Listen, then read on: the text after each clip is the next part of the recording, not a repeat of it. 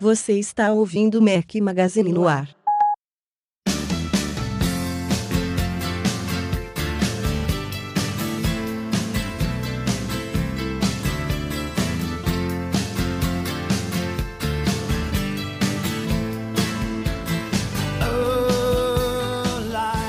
Fala galera do Mac Magazine, bem-vindos ao nosso podcast número 84. Hoje é o som de REM, banda falida aí, mas muito, muito boa qualidade.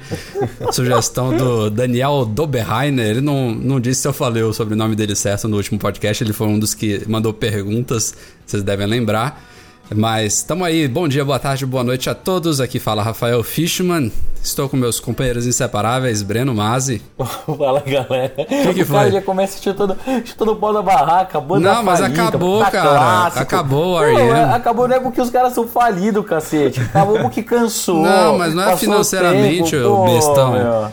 E Eduardo. Marques está aqui também. Fala. Co- começamos bem hoje, vamos com tudo. Temos um convidado especialíssimo hoje, já era para ter estado aqui com a gente já há bastante tempo, desde a época que ele fez um dos trabalhos que eu vou falar para vocês já já. É o designer, meu quase xará, porque é com PH, apesar de muita gente ver meu sobrenome aí, Fishman, e achar que meu nome também é complicado escrever com PH.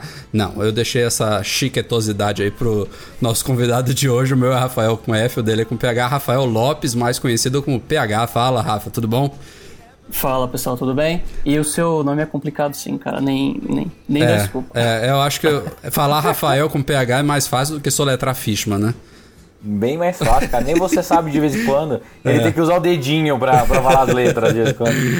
Bom, é, PH, é, antes de eu só primeiro situar aqui a galera, o PH já trabalhou com o Breno, é, ele é designer, profissionalíssimo, trabalho excelente, sou fã do seu trabalho, você sabe disso, já tem bastante tempo. Ele, pra quem não sabe, a gente falou na época mas agora ele tá aqui em pessoa.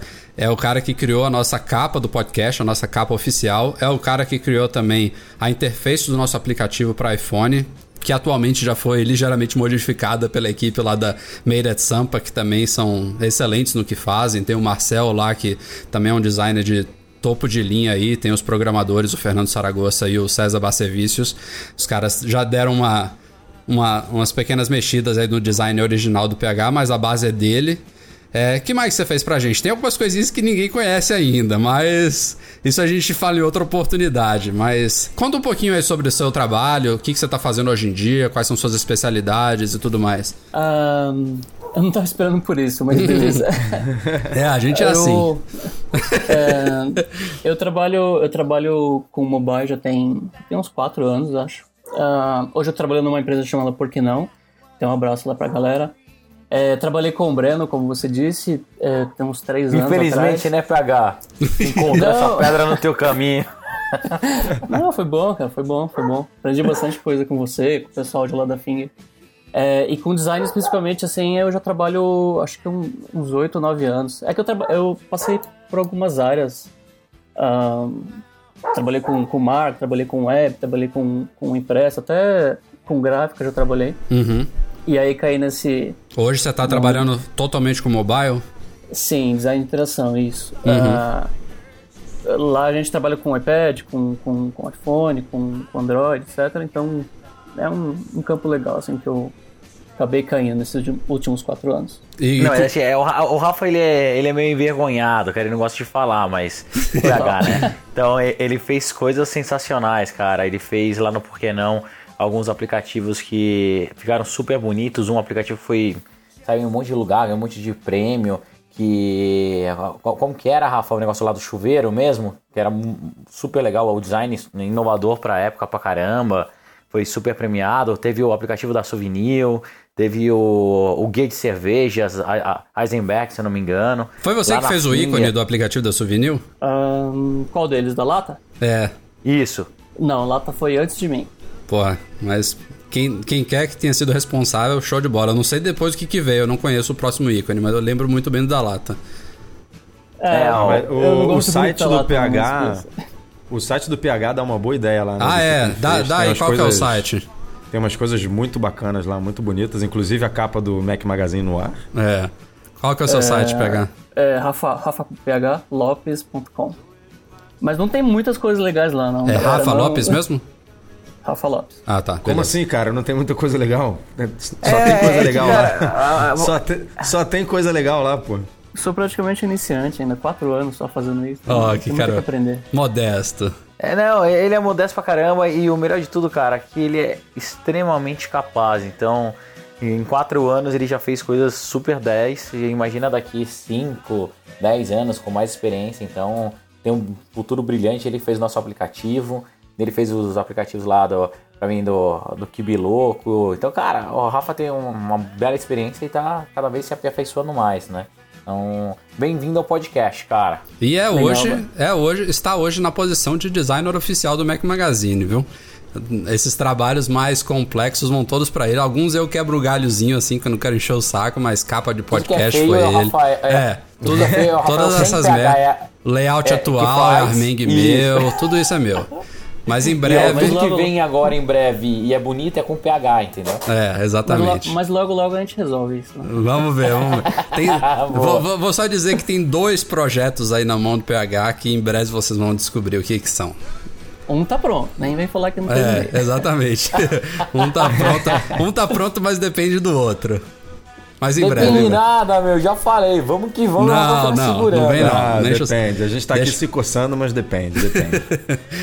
Vamos lá, então vamos mergulhar na pauta, que tem muita coisa pra falar nessa semana pra variar. E o PH tem duas, dois tópicos especialmente que a gente queria muito que ele participasse. Com certeza vai acrescentar bastante aqui na nossa discussão. Vamos nessa. Bom, hoje você não vai escutar aqui um spot do IAI, porque a gente tem uma notícia muito bacana aqui pro mês de abril especificamente.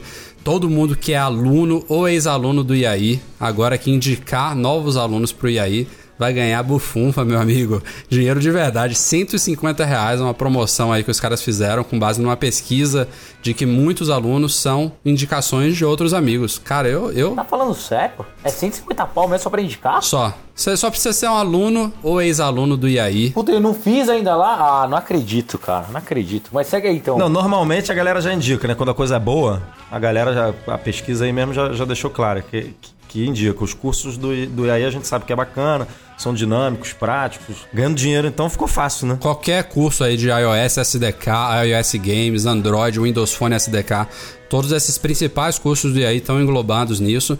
E ainda melhor, tanto o cara que indicou ganha 150 reais, como quem foi indicado ganha 5% no curso e ainda pode parcelar o valor todo em 12 vezes sem juros. Isso só nesse mês de abril.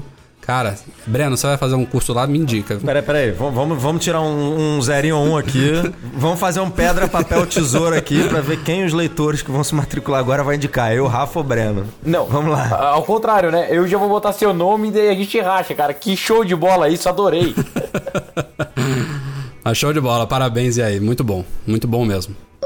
Bom, não é muita surpresa aí que o mercado está muito aquecido para usar smartphones com telas grandes, alguns tão grandes que já vêm a, a ser apelidados de phablets, né? Que é tipo um misto de phone ou de smartphone com tablet. É, a gente vê aí pessoas que até tem memes aí de gente usando telefones de 5 polegadas e meio, de 6 polegadas no- na orelha. Mas é fato que é, o mercado está clamando por isso e a Apple tudo indica que nesse ano vai se render a isso. Eu sempre uso esse, esse, esse verbo, mas eu também ao mesmo tempo fico um pouco incomodado com essa, com essa própria forma como eu coloco o assunto, porque é, a Apple tem uma tradição de diversificar suas linhas depois de consolidar elas. A gente viu isso com Macs, a gente viu isso com iPods, a gente viu. Já tá vendo isso acontecer com iPad. E não tem por que não acontecer com iPhones. Demorou um pouquinho aí a questão das telas. Ah, Até hoje a gente só teve a, a grande salto aí do iPhone 4S para o 5, que foi a primeira mudança na tela, né, de 3,5 para 4 polegadas, e foi uma mudança só na vertical. Então facilitou o trabalho de desenvolvedores e não comprometeu aquela velha fala lá que é sempre associada ao Steve Jobs de que um smartphone ele tem que ser tem que poder ser usado com uma mão só. Mas as coisas estão quentes aí nesse ano, não tem nenhuma confirmação da Apple. Existe sim possibilidade de não acontecer, mas eu acho difícil não acontecer. Que a gente vai ter um ou até dois modelos de iPhones nesse ano com telas maiores. Uma seria de 4,7 polegadas e o outro de 5,5 que é até. Esse eu acho realmente muito improvável. É, o de esse 4 é. 4,7 já tô achando praticamente confirmado aí, mas o tempo dirá.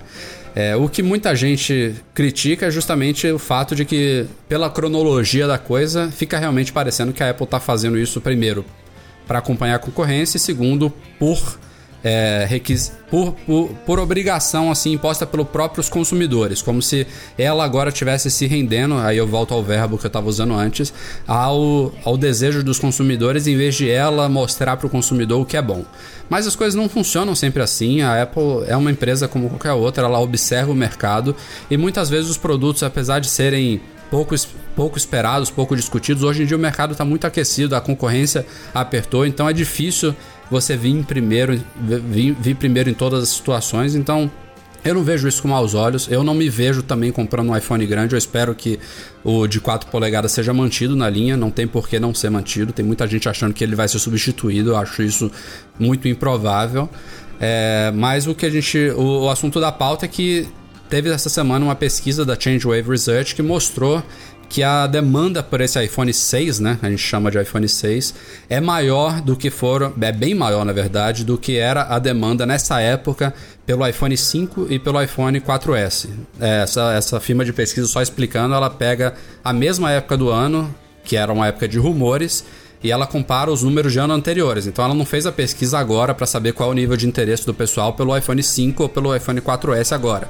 Ela simplesmente comparou os anos das mesmas pesquisas realizadas há um ou dois anos com os números de agora e ao que tudo indica, é, de acordo com os rumores aí desses iPhones maiores, o pessoal tá muito ansioso e não vê a hora desses iPhones maiores serem lançados. Queria saber a opinião de vocês aí. O que, que vocês acham desse rumor? Se vocês pretendem Ah, pegar um aparelho maior. E aí? Não, é assim, toda vez que sai alguma coisa nova a gente critica pra caramba, né? Eu falo, pô, que coisa feia, olha esse protótipo, se for assim eu não quero, eu vou lá e me apaixono, e adoro, e uso. Então eu não vou falar que não vou querer uma tela maior porque eu não sei é, como que vai fazer. Se a Apple fizer da mesma forma que ela aumentou a do 5, né? Que foi de uma forma inteligente, eu conseguia usar ele ainda com uma mão só. Meu dedão conseguia alcançar todos os pontos da tela. Ele não ficou desproporcional na minha visão. Eu acho que eu aumentaria. A, a super tela aí, praticamente um mini, um iPad mini na mão, eu não, não vou comprar. Isso aí é, eu, eu descarto. Mesmo se sair esse, eu não usaria porque eu acho que é excesso. Essa intermediária, cara, quem sabe? Vai ser a decisão vai ser ali na mão, na hora que pegar na mão, olhar, testar para ver, mas vamos ver, né? Como diria minha avó, a voz, a voz do povo é a voz de Deus. Então se estão pedindo, vamos fazer, né? Não tem jeito. É, eu, eu acho que pela primeira vez a gente vai mesmo ter dois produtos novos sendo lançados com tamanhos de tela diferentes, né, de iPhone, porque há pouco tempo a gente hoje, como o Rafa falou, a gente tem dois, dois tamanhos de tela diferentes, mas de aparelho novo a gente só tem tela de 4 polegadas, né? Eu acredito que vem aí um de 4 polegadas novo e um de 4,5, 4,7, enfim, um, maior grande. Um maior grande é ótimo, um maior novo. É, o de, o de 5,5 eu tô, sei lá, com o pé bem atrás, acho que é não combina muito com, com, a, com todo o discurso da Apple, né? Porque passar de 3,5 de 3,5 para 4 teve lá sua justificativa. Passar de um 4 para algum 4, alguma coisa, pode ser aí que a empresa também tenha um, um, um, um discurso, uma justificativa, enfim. Agora, passar disso para quase um iPad mini, eu já acho que complica. Já acho que. Ah, eu, eu acho, mim- eu acho um, um- um- qualquer smartphone com uma tela desse tamanho também absurdamente grande. Não. É, eu digo com certeza que eu não pegaria um de 5,5. Talvez de 4,7 se fosse muito, muito convencente. Acho que eu ainda É. ficaria com de 4, mas eu só um, um Que parêntese, isso, galera. rapaz? Ficaria com de 4? Não, Deus me livre. Ah, Lá ele. ele coisa pra caramba. Não, pera aí. Pegar, mas Agora vamos lá. Não, deixa eu só, deixa eu só ponderar aqui uma coisa.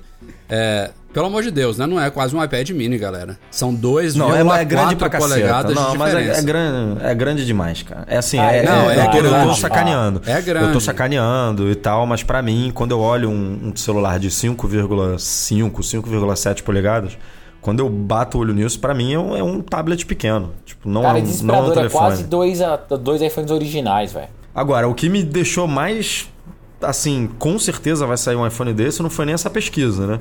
Foi aquele documento interno lá da época, Sim. que eu não sei se a gente já comentou, que mostra exatamente isso, que fala assim, nós não temos o produto que o consumidor quer, né? Que é um, que é um, um smartphone com tela maior. Uhum. Então, para mim, tá praticamente certo que, como você não, não, não gostou de falar aí, que a Apple dessa vez vai seguir o mercado, o que não é é, não é novidade, porque, por exemplo, na, na, época do iPod, quando era Firewire e ela lançou o, o iTunes para Windows e mudou para USB, isso é seguir o mercado. Exatamente, né? isso é, uma, é isso que eu quis dizer. Isso, isso é foi isso. uma exigência do mercado, porque senão ela não ia vender o produto dela da mesma forma que ela estava imaginando. Então o iPhone é.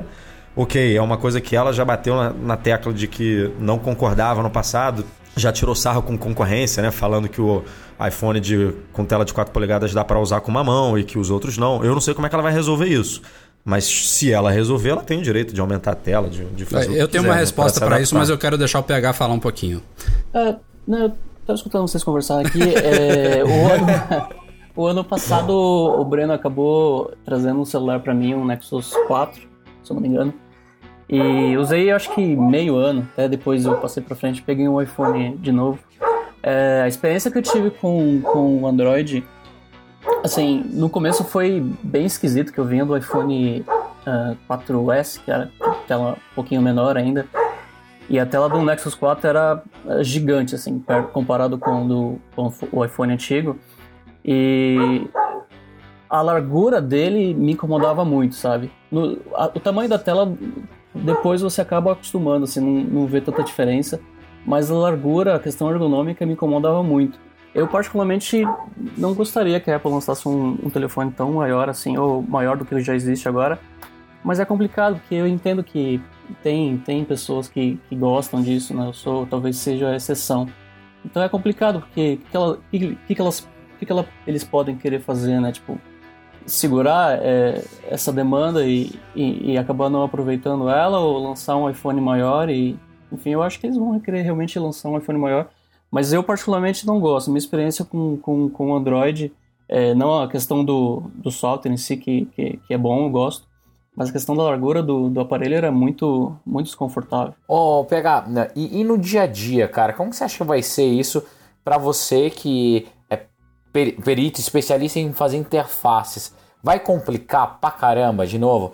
Que eu lembro quando a gente migrou do, do iPhone tradicional, na época, pro iPhone 5, a gente sempre brincava assim, cara, é só dar uma esticadinha aqui, espaço a botão, e depois a gente foi aprimorando e fazendo um design, um design mais detalha, detalhado e até aproveitando todos os pixels, ó, pixels da tela mesmo. Esse aumento, né, que teoricamente a gente ficaria com mais do, duas novas telas maiores do que, que a gente já vem hoje vai complicar muito a tua vida, vai complicar muito a vida dos desenvolvedores, na tua visão? Então, na parte de design, o que vai acabar ficando parecido com, com você projetar, desenhar um aplicativo para Android. Você meio que é, estabelece quais, quais os aparelhos que você vai exportar, é, e aí vai aparecer três, quatro tamanhos diferentes, e você acaba tendo que fazer três, quatro layouts diferentes, pensando como é que vai ser a adaptação de cada componente para cada tamanho de tela.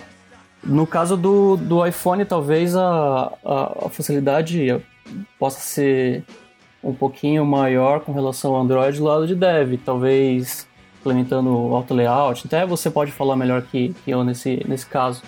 Mas a questão de desenhar, projetar visualmente, é, a minha visão, tá? Posso estar completamente errado, mas eu acho que não vai ter tanto impacto, não. É, é mais trabalho, porque são mais telas para você pensar e se preocupar, mas no final das contas não é tão crítico. E ainda assim é menos do que o Android, né? Porque se a gente, tá, se a gente falar aqui que a Apple vai lançar um ou até dois novos, a gente pegando o que já existe seriam no máximo quatro variações de tela, né? O que eu acho muito, mas... Mas, você, mas vocês acham que vai realmente ter uma tela tão maior assim? Cara, esse quarto tamanho? É, é difícil dizer. É, mas os rumores todos indicam que sim, né? É, estão falando que deve sair a, a, a grande menor, que é de 4,7 antes, e a grande maior depois.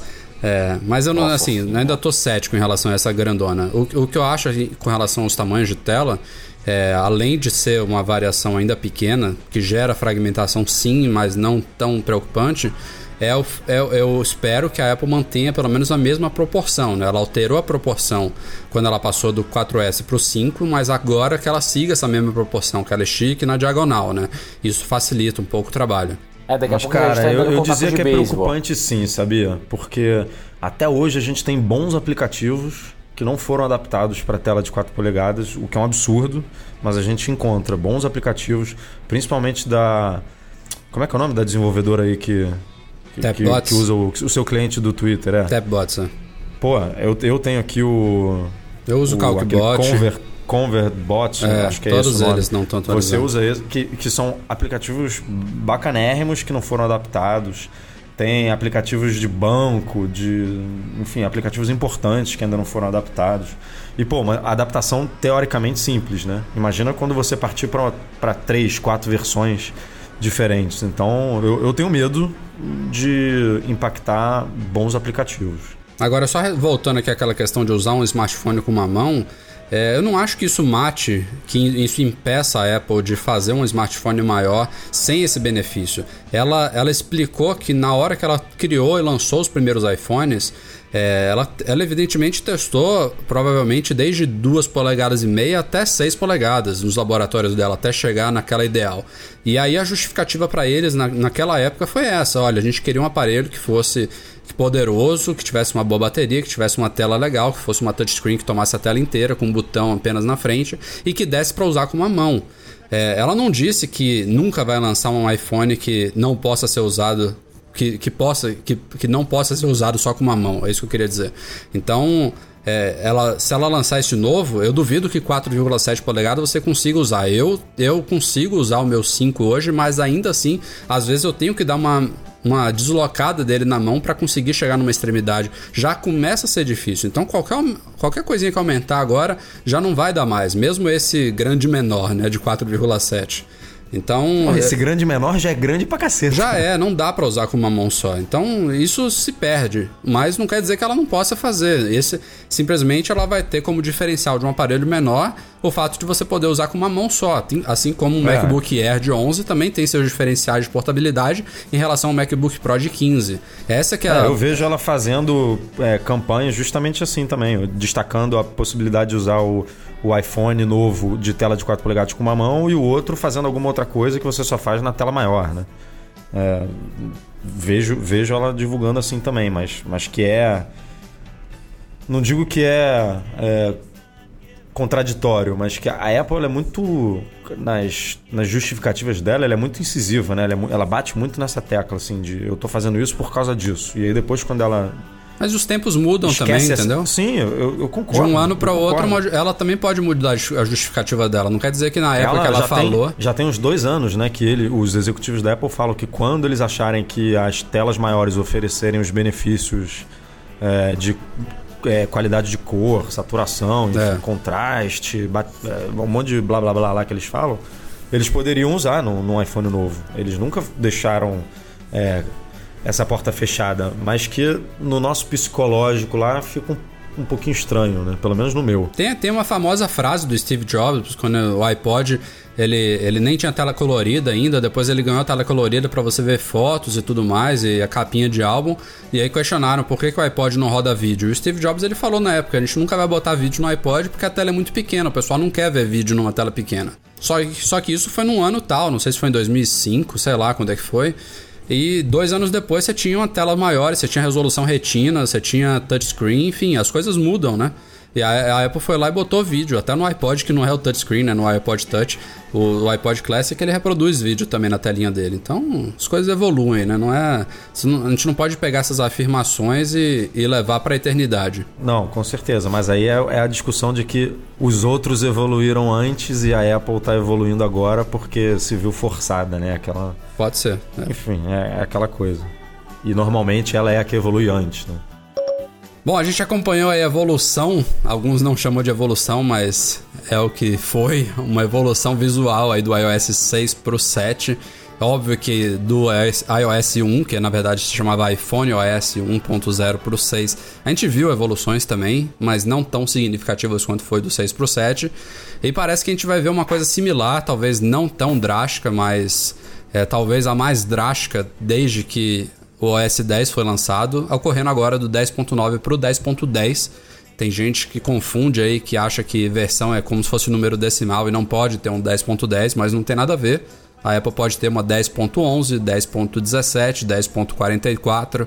É, versão é assim. Ela pode também mudar para 10, é, para 11, sei lá, botar o XI né, em números romanos, a gente não sabe. Mas por enquanto a informação é 10.10. A gente até no próprio Mac Magazine, nos dados de acesso, a gente já começa a enxergar é, acessos de, máquinas rodando o OS 10.10 vindo lá de Cupertino. Já estão rodando assim lá. Pode ser que a Apple mude a, a, numeração até o lançamento, mas por enquanto é isso. É, o codinome também a gente não sabe qual vai ser o nome oficial, como o, o, o 10.9 foi o Mavericks, né, que é aquela praia de surf lá na Califórnia. O, o, a temática agora são pontos importantes lá da Califórnia, de onde a Apple é, então tem um codinome interno que é Syrah, Syra, não sei como é que fala, que é, acho que é, que é do vinho. É, de vinho. Então tem algumas apostas aí, como Napa Valley, poderia ser Napa. Tem algumas variações aí que, de apostas, que é alguma coisa relacionada com, com vinho para esse próximo para essa próxima versão, mas o assunto da vez é sim uma reformulação visual mais de acordo com a iOS 7, né? Um design mais flat, uma coisa mais moderna. E é, agora o primeiro quem vai falar é o PH. O que, que você acha aí da, das possibilidades de mudança no OS 10. Você acha bacana essa é, equiparação com o iOS 7? Porque realmente é um pouco estranho. É, até um tempo atrás eles tinham elementos que é, você via aí uma. que faziam parte de uma mesma família, apesar de serem sistemas operacionais bem diferentes, né? Um, um feito para você usar com teclado e com mouse, outro feito para você usar com dedos, mas eles, eles faziam parte de uma mesma família. Hoje em dia você quase não vê similaridade nenhuma, então é, se, se, você vê isso com bons olhos e se a Apple deveria fazer alguma coisa realmente drástica ou só pequenos ajustes gerais no sistema para deixar ele mais moderno. O que, que, você acha? Então, eu não sei se eles vão fazer alguma coisa tão, tão drástica que eles fizeram do 6 para o 7 no, no, no iOS, no caso. Talvez aqui o que eles façam agora no 10.10 é, são ajustes mais finos e talvez direcionar o visual um pouquinho mais para para alguma coisa mais simples, mais refinada, mas enfim. Mas eu, eu acho que eles não vão fazer um pulo tão grande. Porque também é um, é um sistema muito mais complexo, eu imagino, do que o, do que o iOS. É, e eu também não acho que, que, que, sei lá, tem que fazer que nem o, a Microsoft está fazendo, né? Que é o mesmo sistema praticamente igual no, no mobile, tablet e no desktop. Se eles fizerem, quer dizer, minha opinião, né? Acho que eles não vão querer fazer esse ponto porque é questões de uso diferentes, uhum. é propostas diferentes, necessidades diferentes também. É, eu acho é, que isso eles nisso, deixaram claro já, né? É, nisso a Microsoft ela tá, eu acho muito bom, apesar de eu discordar da proposta. É, mas eu acho bom que ela se diferencie, porque a gente vê a Apple fazendo essa distinção muito bem. O próprio Google também faz uma distinção, né? De Chrome OS para Android, é, entre outros. É, realmente a forma de você interagir é, torna praticamente impossível você ter o mesmo sistema rodando. É só você te testar, rodar, por exemplo, via VNC, um, um, um Mac rodando no iPad, né? A telinha lá compartilhada, você vê como é ruim. Mas, Breno, diga aí, o que, que você, tá meio caladinho? O que, que você acha aí dessa possibilidade? Assim, tô calado porque eu acho que a gente. O Ituano assim, foi campeão, né, Breno? Não, você tá calado. Não, Ituano eu achei bom, cara. São Paulo já não tava na final, achei sensacional. E, que eu, e o melhor de tudo foi o que eu fiz com os meus amigos do Rio de Janeiro. Eu mandei assim: parabéns a todos os paulistas pela vitória do Ituano. Em segundo lugar, parabéns pelo vice-campeonato do Vasco. pela sétima vez consecutiva, se não me engano, né?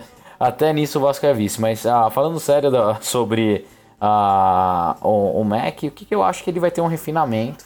Acho que sim, a gente vai ver algumas coisas mais flex, tudo. Mas de longe, de longe, não, não vai se comparar o que foi com o iOS. E eu acho que também não tem que se comparar, porque são dois universos diferentes. Eu acho que a grande vantagem do, da Apple para cima do Windows 8 foi exatamente isso, enquanto o Windows 8 achou que ele conseguiria fazer um negócio 100% multiplataforma, que funcionaria bem em todas as telas, tudo, deu, foi um tiro no pé na minha visão. Até que agora eles vão voltar com o menu iniciar, já botaram um botão, então eu vejo com bons olhos se tiver só um refine não mudar muito. Em relação ao nome e tudo, eu lembro que saiu um rumor muito quente sobre o Napa mesmo, né? Então uhum. Vamos ver o que, que vai dar. E é uma excelente região com é uma excelente região com vinhos deliciosos. Então ansioso para WWDC chegar, cara. Então, o que eu acho também curioso é que, que algumas algumas pessoas estão com medo dessa, dessa mudança do, no 10.10, nessa possível mudança, né? Eu, eu não sei o que, que, a galera é só tem não medo. atualizar, velho. É, não sei, porque sinto que algumas pessoas até hoje não, não, não, não aceitam, não gostam do, do iOS 7. E, claro, questão visual, cada um tem um gosto, mas é, é, é meio que, que padrão da, da galera, assim, de achar que o sistema é melhor mesmo que o 6. Eu não sei por que ter esse medo numa mudança do, do, do, do OS X. Cara, e é tão maluco que eu não sei se isso acontece com vocês, acredito que sim. É, mas eu uso hoje devices com OS antigo, para mim é extremamente feio. É ridiculamente. É passado, né? É velho, é, né? É velho. É muito engraçado isso. E eu lembro que quando eu peguei a primeira vez lá na WWDC, eu falei, cara, que coisa estranha, ruim, é. não sei o que. A gente, meu, o ser humano é uma porcaria mesmo. A gente é engraçado, é cara. Porque eu olho pra interface. Cara. Eu olho pra interface nova, às vezes eu sinto falta de uns botões. Por exemplo, no, no aplicativo do gravador, eu acho ele bem confuso mesmo, como a gente já até comentou no site, que ele é um dos que deve é, mudar bastante no iOS 8, né? É, eu acho ele bem confuso, porque você, ele não tem muito bem definido onde você tem que apertar, clicar, é, tocar para poder gravar, é, terminar uma gravação, enfim. Mas ao mesmo tempo, eu, quando eu pego um, uma interface velha de um, de um aplicativo pra, desenhado ainda para iOS 6, eu, eu vejo aquele botão e falo, cara, isso aqui é muito velho, isso aqui é muito. É muito antigo mesmo, né? Não, não tem mais cabimento usar algo assim, tipo, ser tão didático. É, então é.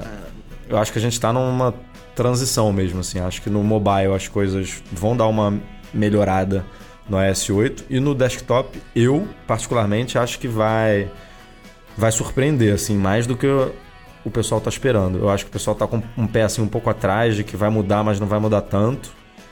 E eu também acho que não vai ser algo tão radical quanto a mudança do iOS 6 para o 7, mas eu acho que vai ser uma mudança que a gente vai olhar e vai falar: pô, os caras mudaram bem, assim, em um ano os caras mexeram em muita coisa.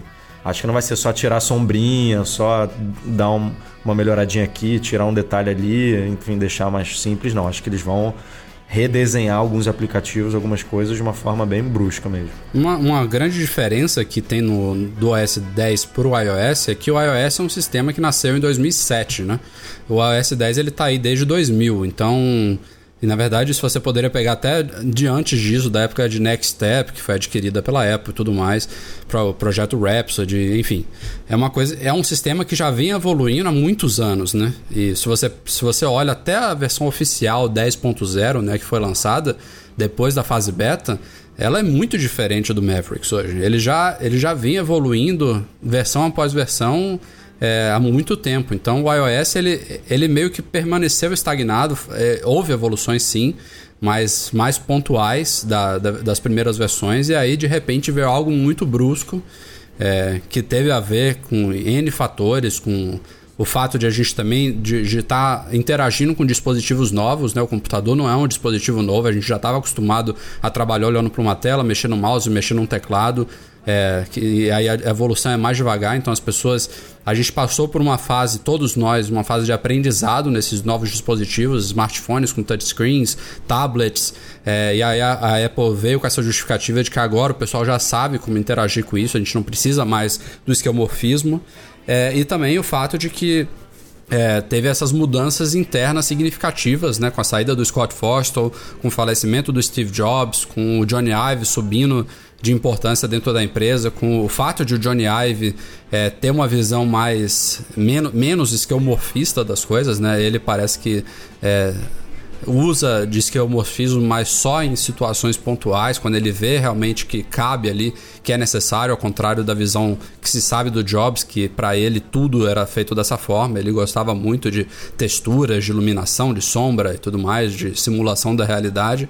Então, isso tudo somado acabou fazendo essa mudança drástica e o humano é avesso a mudanças, né? O pessoal, apesar de gostar do novo, às vezes fica com medo. Então, é natural que as pessoas é, fiquem realmente com um dedo assim, com, com, dedos em relação a essa possível grande mudança no, no S10. E, é, e, é por isso que eu acho que vai mudar, porque o cara que mudou o iOS 7 ano passado, que sentou na cadeira e falou, vou mudar isso aqui. Esse ano ele pegou, sentou na cadeira e falou, vou trabalhar agora nisso aqui. É. Então, eu acho que vem mudança grande aí. Eu acho que não, mas tudo bem. V vamos, vamos ver. Falta o quê? Dois meses? É isso? É, WWDC é. a gente deve haver a apresentação, né? Já deve, já então, deve conhecer. É, dois meses para conhecer, né? É, dois meses para conhecer. Com certeza, ah, com certeza lá libera um beta. O Rafael não instala, mas eu instalo. Eu vou falar como é que tá. Você é o nosso e... cobaia oficial, Brano. Pô, com certeza, cara, adoro software beta. Mas tomara que essas mudanças não sejam mudanças só cosméticas, não sejam mudanças só É verdade. Queria, queria que a plataforma o desktop evoluísse também, tanto quanto o iOS tá, tá evoluindo. É verdade. É, bem lembrado, vou pegar, né, porque de verdade tem coisas até hoje que não dá para entender como a Apple não faz, né? E eu, eu lembro da a última, da, quando lançou o Mavericks lá, pô, várias novidades novas que eles já tinham que ter feito, uh, implementado há 10 anos atrás e não fizeram. Então, vamos ver, seria legal. Correções de bug, né? Que eles é, divulgaram. De bug, e eles colocaram como novas funcionalidades, mas tudo bem. Até algumas poucas versões atrás do OS 10, não foi no Mavericks, mas a gente nem conseguia redimensionar janelas de qualquer canto. Isso, tinha, é, Era cara. só no canto inferior direito, era bem, bem retro, retrógrado mesmo. Bom, como vocês sabem, a Apple é uma empresa que tem milhares de empregados no mundo todo. Se eu não me engano, hoje a contagem está em 80 mil. Aí contando, óbvio, que a maioria deles são de Apple Retail Stores, né? Contando aí que são mais de 400 lojas hoje. Sei lá, você bota uns 50 funcionários por loja, que eu acho que é um número baixo. Dá gente pra caramba aí, que eu não vou fazer a conta agora. Mas, é, é, porque é. não ia ter dedo pra contar. é, é, fato que toda semana entra gente, sai gente, mas por acaso nas últimas duas, três semanas aí teve algumas informações mais significativas sobre entradas e saídas na empresa. É, a última delas foi a mais quente, é o motivo da gente ter selecionado essa pauta, inclusive é, é o fato, é o fato de que o Greg Christie, é um nome que veio à tona recentemente, eu já vou situar vocês, ele vai se aposentar até o final do ano. Esse cara, ele não é nenhum dos top executivos lá da Apple, mas ele veio à tona há, também há poucas semanas. Ele deu uma entrevista, na verdade deu mais de uma entrevista, uma delas que a gente comentou foi do Wall Street Journal. E ele foi um dos caras que esteve diretamente envolvido na criação do primeiro iPhone.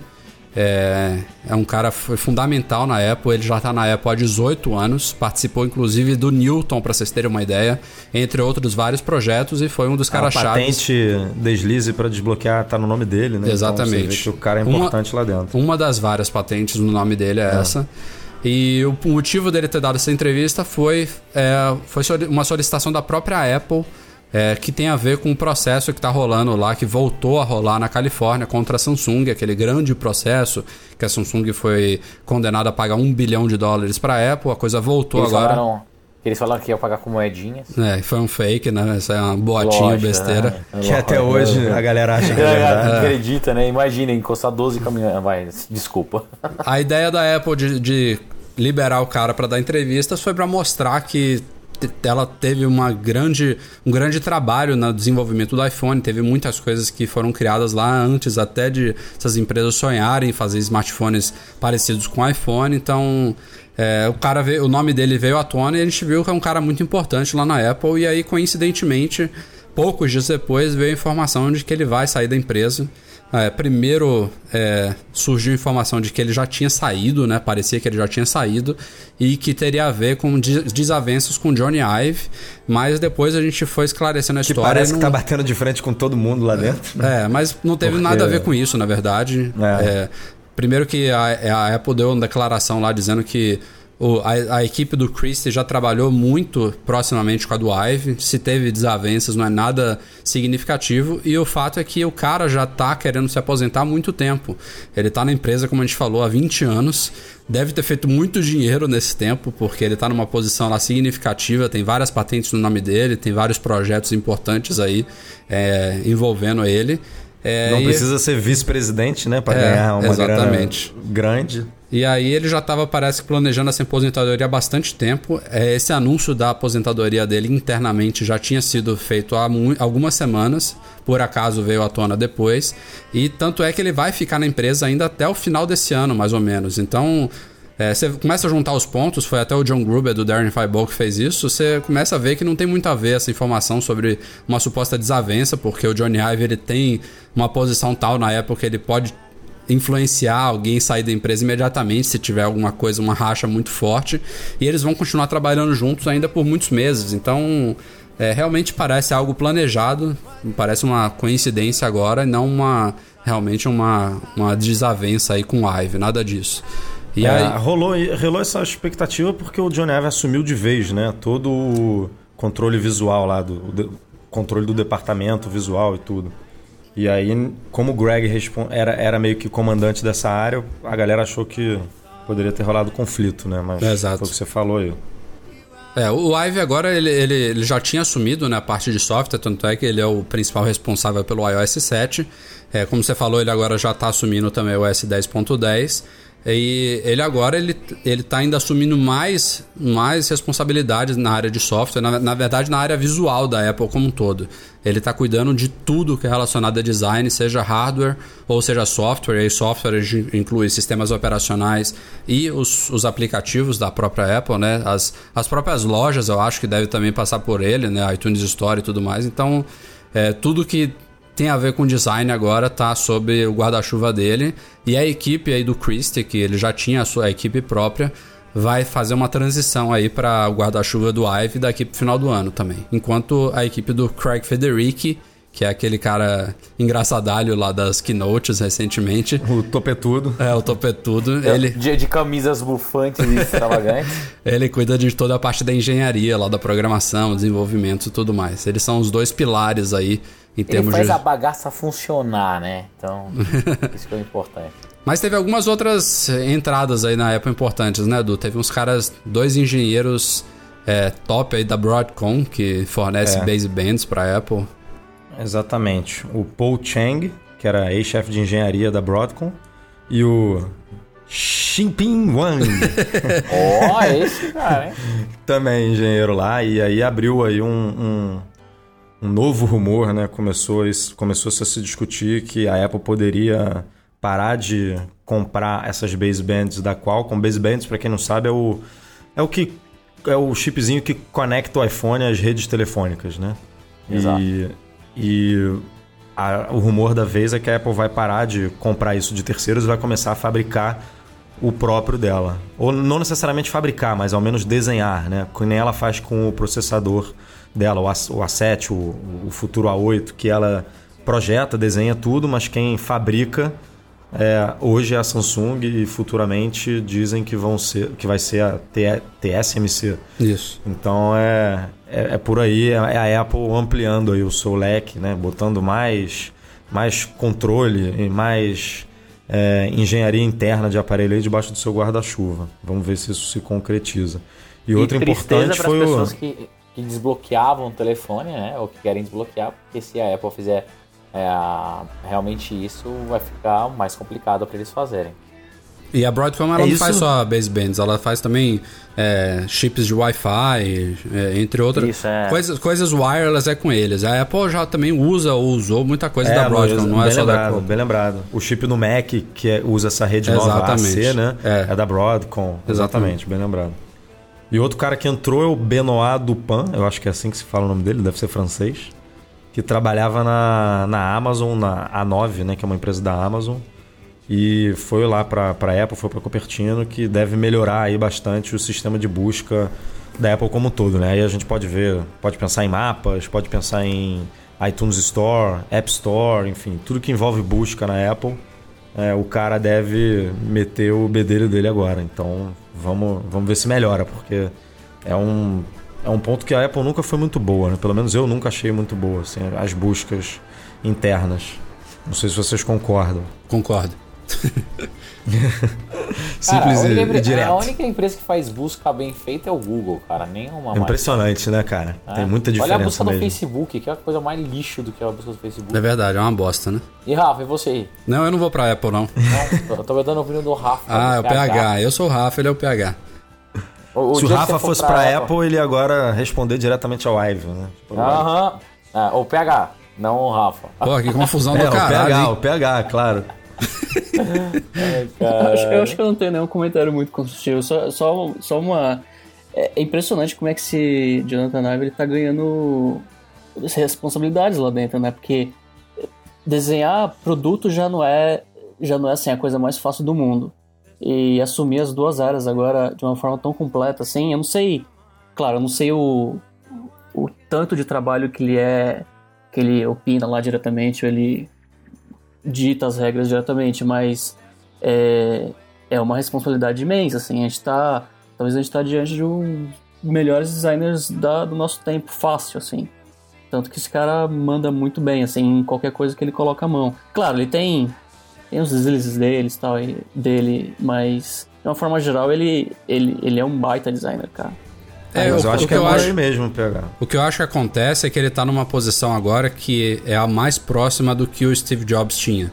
Ele, ele, ele, pouco a pouco, ele para de pegar muito no, no lápis e fazer as coisas é, dele mesmo, apesar de que eu acho que ele ainda deve fazer bastante. É a paixão dele, né? Ele nasceu pra isso, ele gosta muito disso, mas a coisa começa a funcionar mais é, com equipes mesmo, que ele vai criando, né, que ele escolhe, e aí vem muito da aprovação do que do que é pra seguir, o que é pra descartar, o que é pra mudar, o que é mes- mesclar, então é, que era muito o que o Jobs fazia também. Então acho que Sim, ele sim.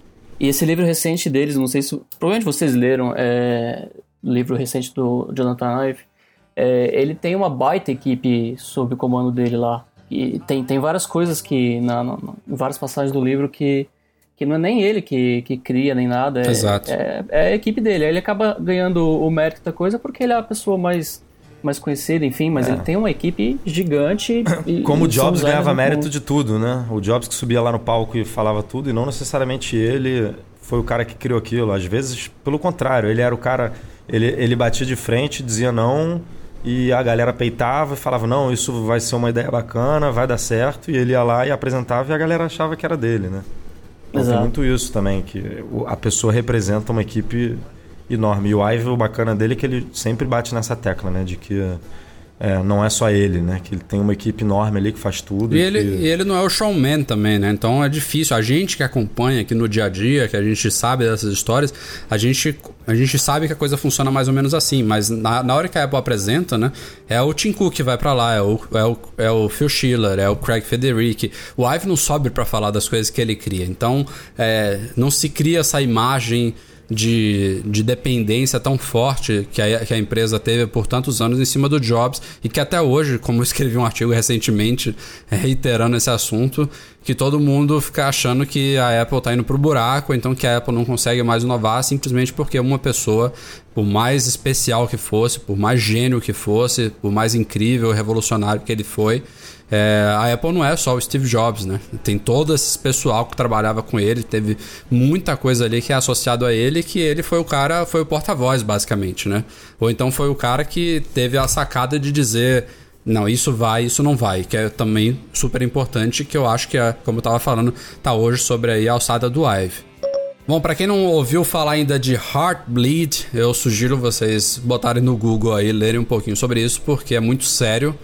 É, uma falha de segurança aí foi encontrada no OpenSSL, que é um protocolo aí de comunicação segura utilizado em servidores na internet.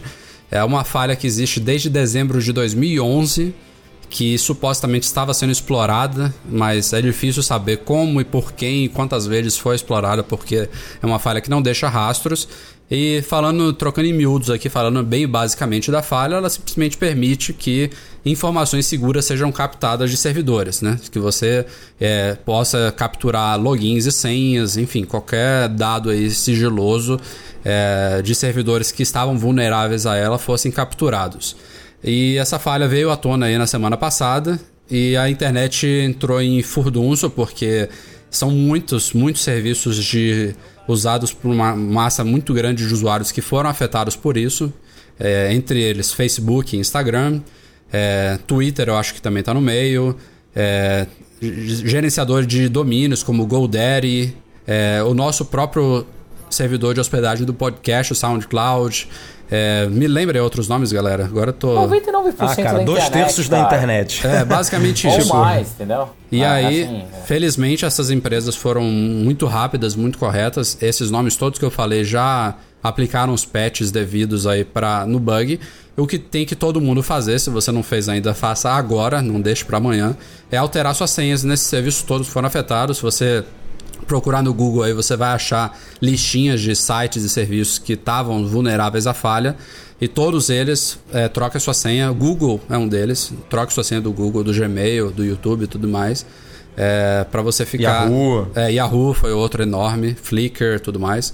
Então, é, o, o motivo da pauta aqui é porque a Apple se pronunciou declarando que nenhum serviço dela, isso inclui iTunes Store, inclui iCloud, entre outros, foi afetado pela falha. Então, se você não quiser, se você quiser trocar a senha, é bom fazer isso periodicamente, mas não é necessário no caso dos serviços da Apple, todos eles estão livres do bug Heartbleed. Cara, é assim, legal, ótimo ter avisado tudo, mas que é um trabalho trocar senha de tudo é. É, né, É, cara? é um uma trabalho foda, e uma dica rápida aqui pra galera. Visitem aí o post do colaborador Marcelo Melo lá, o MM na App Store, porque tem dica de. Nessa semana teve dica do One Password, que é um puta de um, de um aplicativo. Existem outros, eu particularmente uso o One Password, acho que o, Rafa também usa, o Breno não sei se usa. Uso, uso O PH bastante. também não sei se usa, mas é um, é um dos melhores aí para para facilitar essa vida, de- essa vida de gerenciamento, de troca de senha na internet. Vale a pena, porque é, pô, é segurança, cara. Com isso aí não se brinca, não. Eu, eu não uso esse, esse app e eu tava pensando aqui, esse é um assunto tão, tão crítico porque imagina que não, não chega para as pessoas mais menos inteiradas, assim, Verdade. parte de notícias e tudo. Isso é uma coisa que de verdade não chega. Se, por exemplo, minha noiva, ela, o, o uso que ela faz de aplicativo, celular, celular, etc., é, é nível muito básico. E ela não se intera nada sobre esses assuntos. E para chegar uma notícia dela, é, é, nela, sobre isso, tem que ser por alguém muito próximo, por mim, por alguém que, que gosta disso. Então, imagine quantas pessoas estão sendo afetadas e não fazem nem ideia do que está acontecendo. Tem que, tinha que rolar uma comunicação direta dos serviços, né? Do, o, o próprio Instagram, Facebook, enfim, eles ma- mandarem e-mails, notificações. Eu no acho que de devia bloquear o acesso até você trocar a É, senha. falando, ó, teve um problema, você tem que trocar sua senha agora. Normalmente rola muito isso em comunicado por e-mail, né? Mas tem gente que vai pra caixa de spam, enfim. É. Tinha que rolar uma forma mais. é, mais certeira, assim, de, de conseguir comunicar o problema com o usuário mesmo. É, o, o foda é que assim, a- acabei de entrar na lista, né? Que eles deixam aquele, aquela lista atualizada. Hoje tem 1060, ah, 1060 sites com problema de vulne- vulne- vulnerabilidade. Então, galera, é assim, é basicamente tudo que você usa na internet. Então, quem não trocou ainda, vale a pena trocar. É, só também trazendo aqui, puxando a nossa sardinha, o Mac Magazine está todo protegido desde sempre. O nosso servidor onde hospeda o site não, não estava vulnerável, então, por exemplo, para quem tem conta lá no nosso fórum, não também não tem motivo para se preocupar em trocar ela. Recadinho rápido aí pra galera que não tá sabendo ainda. É, o Everaldo Coelho, concorrente, tô brincando, do PH. o Everaldo Coelho também é design top de linha e ex-empregado da Apple, dono da Yellow Icon, tá trabalhando hoje com o Breno lá na Móvel, em Campinas. É, ele me chamou, a gente está fazendo uma pesquisa aí é, bem importante sobre aplicativos e serviços de chat. É, a gente publicou lá no site, vai estar o link aí no post do podcast. É, a gente queria saber a opinião de vocês, que sistemas, que aplicativos, que serviços que vocês usam, é, o que, que vocês acham bacana, o que, que vocês acham imprescindível ter num, num aplicativo, num serviço de chat. Vocês já podem imaginar que a gente está cozinhando alguma coisa por aí nos bastidores. E, óbvio, para estimular a participação, não que precisasse, porque eu acho que é do interesse de muitos de vocês, é alguma novidade interessante nesse sentido, mas a gente está sorteando dois iTunes Gift Cards de 100 dólares cada um. Um deles vai para todos os participantes que resolverem participar do sorteio, porque você pode participar da pesquisa anonimamente, mas se você quiser concorrer, você tem que preencher lá alguns dados pessoais, senão a gente não teria como te identificar. É, e o outro iTunes Gift Card vai para quem contribuir, quem responder a pesquisa com as melhores ideias, uh, ou a melhor ideia, pode ser uma só. A gente vai julgar entre a gente aqui. A pesquisa vai ficar no ar por mais alguns dias, então participem. É, a gente conta com a colaboração de vocês e fiquem ligados aí porque em breve vai ter novidades. Bom, a gente não poderia deixar esse podcast aqui passar sem a gente tocar no tema mais polêmico da semana, que foi a retirada dos comentários lá do site. Eu escrevi um artigo extenso aí de feedback para vocês dos porquês e motivos que levaram a gente a tomar essa decisão, que não foi algo de jeito nenhum tomado da noite pro dia. A gente já pondera isso há mais de dois anos, para vocês terem uma ideia. Foi uma decisão que foi feita sob muitos olhos e muitas análises, tanto nossa, entre eu, Edu e Breno, quanto de alguns membros da equipe do site e próprios leitores do site. Então, para quem acha que a gente é, não, não ponderou isso, a gente ponderou muito.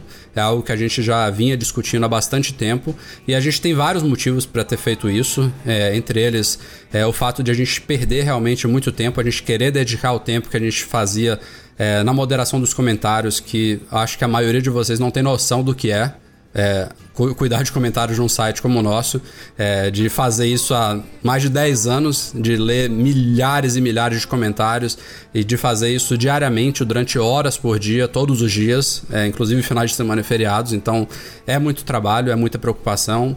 E a gente vai dedicar esse tempo agora ao que a gente faz de melhor, que é trazer conteúdo para vocês, que é trazer melhorias para o site. O próprio site já ficou mais leve, já ficou mais rápido, que é um ponto positivo, muito positivo na minha opinião. E é muito importante a gente colocar aqui que as discussões realmente não acabam. A gente simplesmente a gente acha que o local delas ideal hoje não é em comentários embaixo de um artigo do site. As redes é, sociais... A gente não está aqui para calar ninguém, né? É bom deixar isso claro. O pessoal tá achando que a gente está e até porque vocês estão reclamando aí e, e, isso mostra que a gente não calou ninguém. Vocês estão falando no Twitter, vocês estão falando no Facebook, vocês estão falando no Google Plus, vocês mandaram e-mails pra gente. Então a voz continua em vocês. A gente simplesmente acha que há espaços mais adequados para isso do que uma área de comentários no nosso site. Tem gente que falou que não é uma tendência, mas é sim uma tendência que talvez a gente esteja trazendo agora para o Brasil. Não quero colocar isso, até por isso eu não escrevi isso no post, eu não quero ser prepotente dessa forma, mas é uma coisa que a gente tem visto realmente mais lá fora. E eu acho que vocês vão começar a ver mais por aqui. E não é uma coisa negativa, é a gente já esperava uma repercussão como a que teve, porque a gente na verdade tirou uma coisa, a gente não deu uma coisa nova. Não é como se a gente, por exemplo, estivesse lançando um podcast, alguns vão ouvir, outros não vão. A gente realmente tirou um, um uma área do site, então é normal que a reação seja negativa no começo, mas é como a gente falou, isso foi muito ponderado, a gente já esperava isso, a gente não acha que a opinião de vocês não vale, é muito importante. Continue, muito contrário, né? Continue mandando é assim. esse feedback pra gente. Fala aí, Breno, pode falar.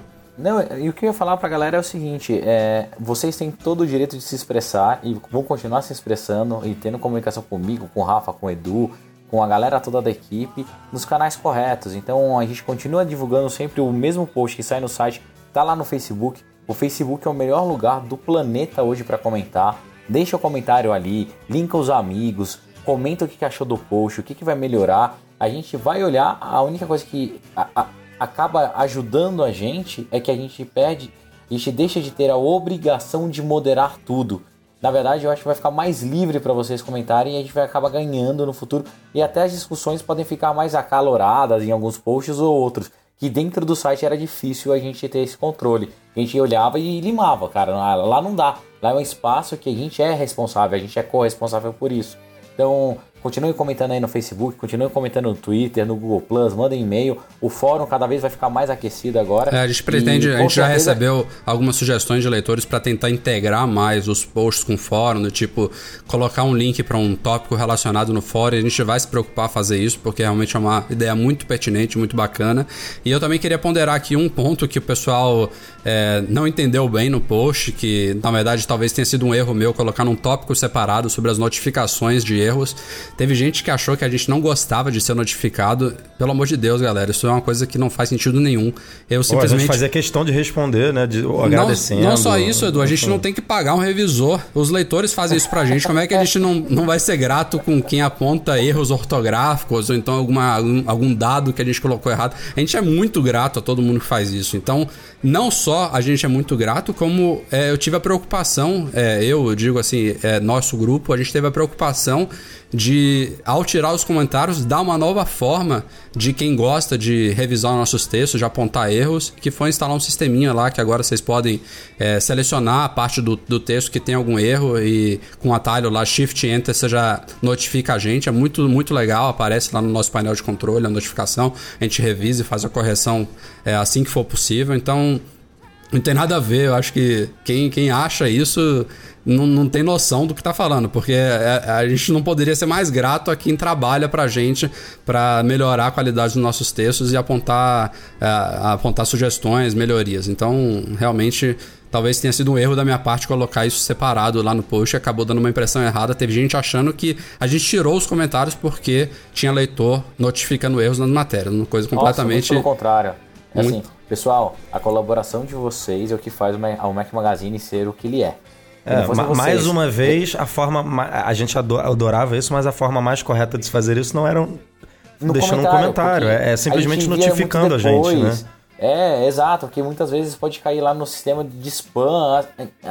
Galera, entendam que nem todas as mudanças é, a gente aceita fácil. Igual a, a gente acabou de comentar sobre a mudança de, do design do iOS 6 pro 7, que foi sofrido, e hoje a gente olha e fala, nossa, é muito melhor. Eu garanto pra vocês que daqui 3 ou 4 meses a gente tá olhando, vai olhar isso e vai falar, pô, o site ficou muito mais rápido, o conteúdo tá muito melhor, e os caras estão fazendo coisas novas pensando fora da caixa. E a gente continua comentando nos outros lugares. Então, dê um voto de confiança, como vocês sempre deram, e bola pra frente, vamos fazer coisas legais pra vocês.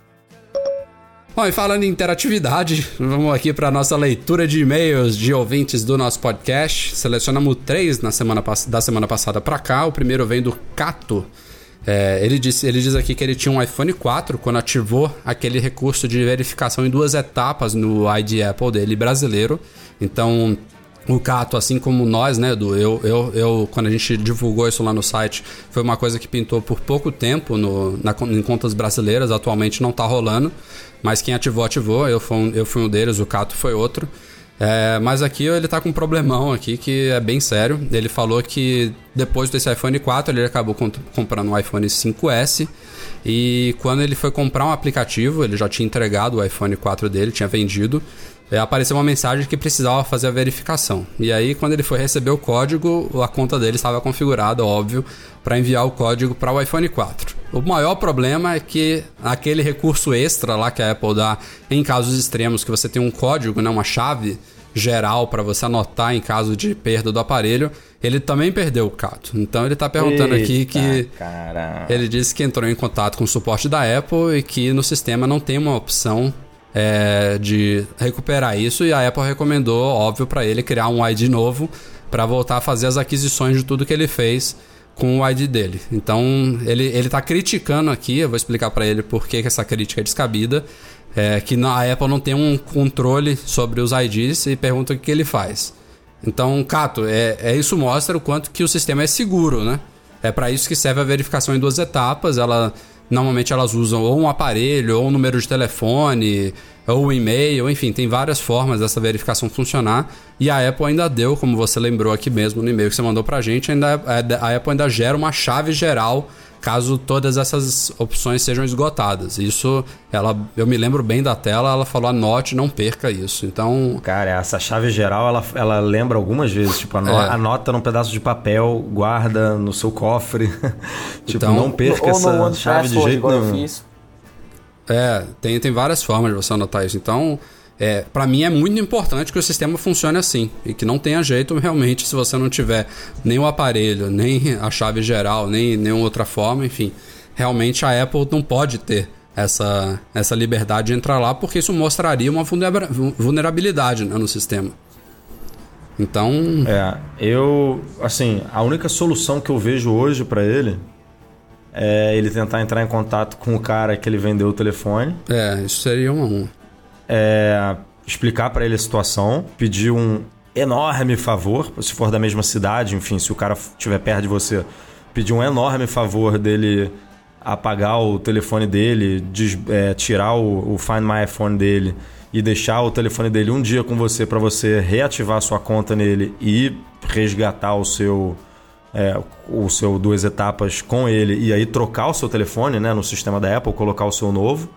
É, mas, mas isso depende assim totalmente da boa vontade do cara, se ele mora perto de você ou se ele ou se você confia nele para, enfim, dar a sua senha para ele fazer isso à distância para você, mas assim, o cara precisa cooperar 150%. Então, é, é a única solução que eu vejo hoje para você. Se não, é só lamentar mesmo, porque não lamentar a venda do seu aparelho, porque isso acontece mesmo. É, às vezes você esquece que tem que é, precisar das duas etapas para fazer essas coisas, vendeu, não trocou o aparelho, ok.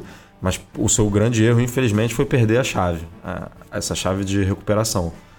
E, então a única sugestão que eu tenho é essa: tenta entrar em contato com o cara e ver se consegue resolver com ele. Isso aí. O segundo e-mail vem do Jefferson Eduardo de Souza. Ele conta que, na verdade, ele mandou muitas perguntas. Jefferson, a gente tem que ser um pouco mais objetivo. Eu vou responder umas duas ou três aqui delas. A gente vai responder porque, cara, ele mandou umas oito perguntas aqui no e-mail só. Ele comprou uma Apple TV recentemente e está com algumas dúvidas. Vamos lá. A primeira delas é se existe algum atalho para colocar a Apple TV em repouso sem ter que navegar pelo menu. Sim, Jefferson, você pode, na verdade, você tem que navegar para a tela inicial da Apple TV, só isso. Você pode navegar independente de onde você estiver, você aperta o menu, o botão de menu e segura, ele vai voltar para a primeira tela e depois você aperta o botão de play pause por alguns segundos, ele desliga a Apple TV, bota em repouso. É, eu acho que navegar pelo menu ele falou de ir lá nas configurações e tudo mais, botar em repouso, não é. precisa fazer isso. Mas não se preocupe com isso, né? Pode deixar ela ligada que ela entra em repouso Sabe, automaticamente lá aqui, em 15, aqui, 20 minutos. É, aqui eu faço isso quando eu vou dormir, do, no, porque tem a Apple TV no quarto e aquela luzinha, quando você tá no escuro, ela faz uma iluminação do caralho. Então eu, eu às vezes gosto de desligar manualmente, mas realmente não precisa. Ela consome quase nada de energia e ainda se coloca em repouso automaticamente. A segunda pergunta dele aqui no e-mail é se é possível fazer vídeos que ele tem no iPhone com as extensões AVI e MKV aparecerem na, na Apple TV sem usar jailbreak. Breno, responde aí, vai. Cara, eu uso um aplicativinho chamado AirVideo. Ah, o AirVideo ele funciona muito bem, só que na verdade ele você espelha o, o player, né? Você pega no seu iPhone, coloca um, um serverzinho no seu Mac e assiste pelo seu iPhone e você consegue espelhar a imagem da, do seu iPhone ou do seu iPad na Apple TV. Isso funciona muito bem. Se, que dá para usar se é, ele não tiver um Mac com suporte ao AirPlay Mirroring, né? O espelhamento. Isso, é. Se ele não tiver o, o, o Mac. Mas geralmente, como que funciona, né? Eu acho mais fácil eu usar pelo iPhone, porque o iPhone sempre tá na minha mão, é mais rápido. É verdade. Eu gosto de assistir as coisas no iPad e no iPhone também. O Plex também faz isso. Então ele faz a, a, conversão e tinha mais um cara que fazia isso. Eu vou tentar pegar aqui o nome, mas que eu deletei. Para mim o AirVideo HD é, é, o melhor de todos, cara. Eu gosto muito e ele é muito rápido, então você consegue fazer é, streaming enquanto converte. Vale a pena você testar ele. Tenho certeza que você não vai se arrepender. Maravilha. Bom, Jefferson, desculpa não poder responder tudo, mas realmente tenta mandar e-mails mais objetivos, assim, uma linha, duas linhas, que aí a gente consegue responder bem aqui de forma dinâmica aqui no podcast. E o último e-mail. Ficou milionário. é, o último e-mail do xará meu, quase xará do PH, o Rafael com F Zacarias. É, ele diz aqui que é 100% Apple, que usa o iCloud para sincronizar todas as informações dele no iPhone, no iPod, no iPad, no Apple TV, no Mac e tudo mais.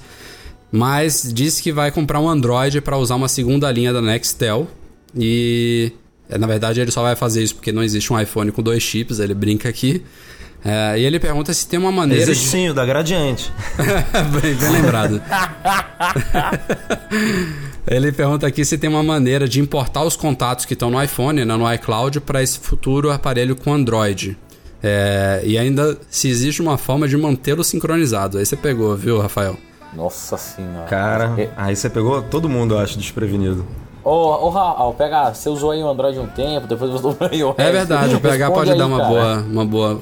Não, se tem, eu desconheço, cara, porque quando eu mudei pro, pro iPhone eu passei tudo manualmente. Nossa. Eu não, eu Então, não sei se tem. Ó, um- É, uma eu coisa acho que ele tem que fazer isso manualmente mesmo. Não, uma coisa que eu fiz pra contatos e funcionou, eu deixei todos os meus contatos de telefone e e-mail no Google É, Contacts. eu lá, ia sabe? sugerir isso. Você E pode. daí você faz o sync com a sua conta do Google, daí funciona. Exato, exato. É, você pode exportar pelo própria, pela própria agenda do Mac, né? Você consegue exportar todo o seu, sua, os seus contatos e importar lá no Google Contacts e ele, ele sincroniza com o Android.